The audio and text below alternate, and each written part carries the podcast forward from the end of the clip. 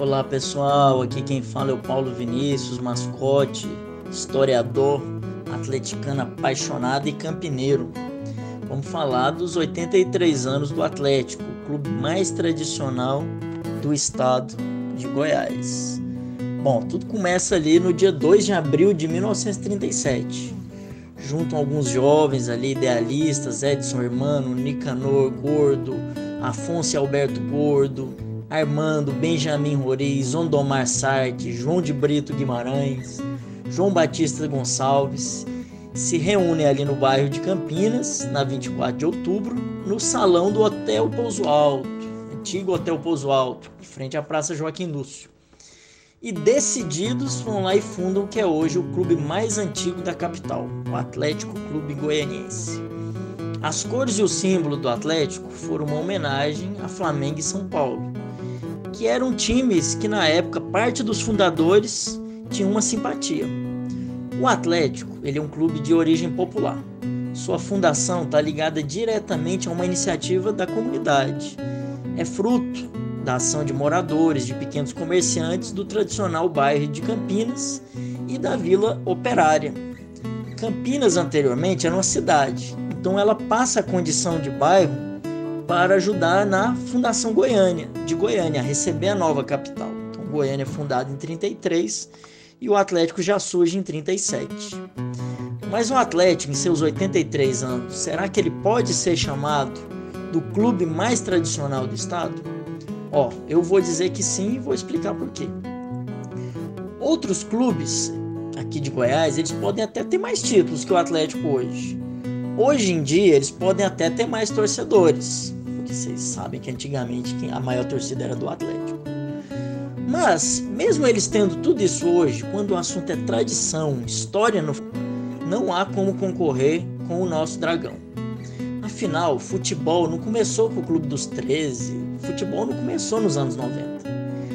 Quanto mais um clube é antigo, quanto mais velho, mais momentos significantes ele produziu para o esporte mas ele contribuiu com o crescimento e o fortalecimento do futebol. Quais times goianos já tinham um arquirrival e disputas inesquecíveis nos anos 40 e 50 e que ainda estão em atividade? Bom, o Atlético pode falar que ele tem isso. Nos anos 40 e 50, o Atlético já tinha um arquirrival, que era o Goiânia.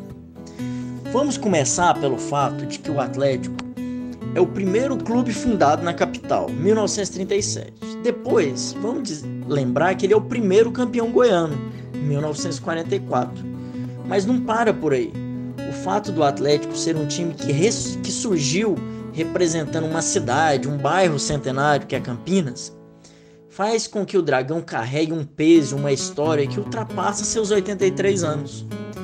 O Atlético carrega a memória de toda uma comunidade de religiosos, de artesãos, de artistas, de escolas, dos 209 anos da Campininha das Flores.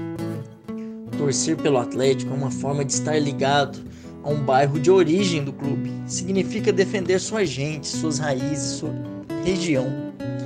Ser tradicional também é ter o estádio particular mais antigo da capital. Ter histórias para contar desse estádio desde os anos 30 um campo de futebol que se confunde com o clube e com a vida do torcedor atleticano. Afinal de contas, que time, ainda no ano de 1967, já decidiu um título goiano em seu estádio próprio? Só o Dragão, ali no Antônio Ascioli. Que outro torcedor dá tanta atenção, luta tanto e dedica tanto amor a um estádio como o torcedor atleticano nesses 83 anos? Bom, isso é tradição. Mas voltemos ao futebol. O Dragão foi o primeiro clube goiano, ainda nos anos 40, a revelar jogadores que viriam a fazer sucesso em nível nacional. Exportar craques da sua base para os principais centros do futebol.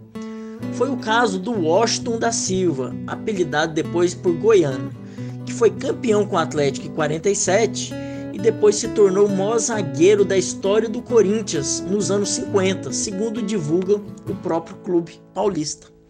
Também nos anos 40, o Dragão exportou o Dido, que foi jogar no São Paulo e depois na Itália. E ainda o Pedro Toca Fundo, que jogou no Palmeiras e Atlético Paranaense. Ambos foram campeões goianos com o Atlético em 44.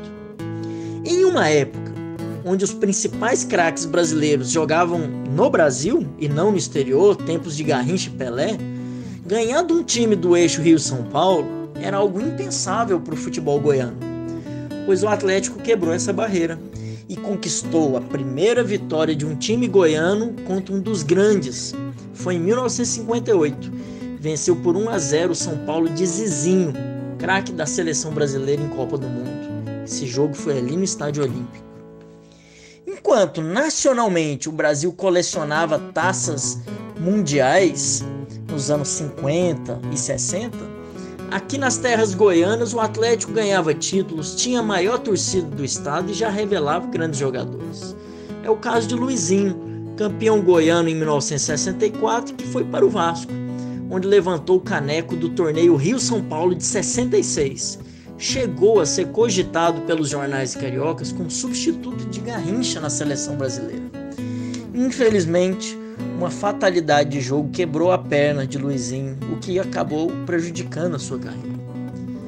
Tudo isso que eu falei ocorria enquanto clubes goianos que vieram a crescer e se destacar somente depois dos anos 70, como Goiás, esses clubes dormiam um sono profundo do ponto de vista de grandes realizações, títulos, feitos grandiosos no futebol. Dos anos 40 aos anos 60, o Dragão se orgulhava de ser chamado de Clube do Povo. Nos anos 60, é novamente pioneiro, realiza a melhor campanha de um time goiano na elite do futebol nacional, ficando em sexto lugar na Taça Brasil de 68. E essa Taça Brasil, ela é a mesma coisa da Série A que nós temos hoje, segundo a CBF.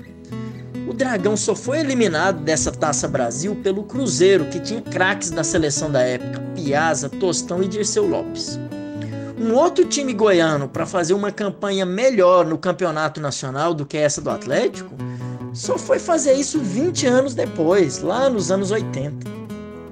Em 71, quando o futebol de Goiás ainda era fruto de descaso dos grandes centros, ninguém olhava para cá, foi o Dragão o pioneiro a fazer com que todo mundo tivesse que olhar para o nosso estado. O Atlético foi o primeiro time goiano a ganhar um título nacional. Venceu o torneio da integração nacional, batendo na final em nada menos que a então vice-campeã paulista, a Ponte Preta. Essa competição na época envolveu equipes de 10 estados diferentes foi destaque na revista Placar, grandes jornais nacionais da época e teve o apoio da CBD, que é a atual CBF. Por fim, então, como medir a tradição de um clube? Pelo tempo em atividade, pelas décadas em que viveu grandes jogos, momentos memoráveis, pelas rivalidades, títulos, jogadores revelados, ídolos, impactos na vida da cidade e do bairro ao longo de toda a sua trajetória. Por isso, podemos afirmar sem dúvida que o pioneiro, o clube mais tradicional do estado, é o Atlético Goianiense. Por suas realizações e importância para Goiás, dos anos 30 até os dias de hoje. Estamos falando do, do mais antigo, já em 1944, e mais atual dos campeões goianos. Em 2019, ganhou de novo. Foi o primeiro clube a revelar um jogador que vestiu a camisa da seleção brasileira seleção de base em 77 e a principal em 80, o Baltazar Artilheiro de Deus. O mesmo que depois foi o primeiro goiano a ser campeão com a seleção brasileira na Copa América de 89. Isso é cria da base do Dragão. Isso é tradição. Estamos falando do único clube goiano campeão em todas as décadas desde que foi fundado o maior campeão nacional das terras goianas. Ganhou em 71, 90, 2008 e 2016 campeonatos nacionais. O único clube do estado a ter um título nacional em competição que estava ali jogando um dos grandes do eixo Rio-São Paulo. Ganhou a Série B sobre o Vasco em 2016. E isso são razões de sobra para a torcida gritar nas arquibancadas. Somos do bairro de Campinas, bairro de luta e tradição. Viva os 83 anos do clube mais tradicional do Atlético Clube Goianiense.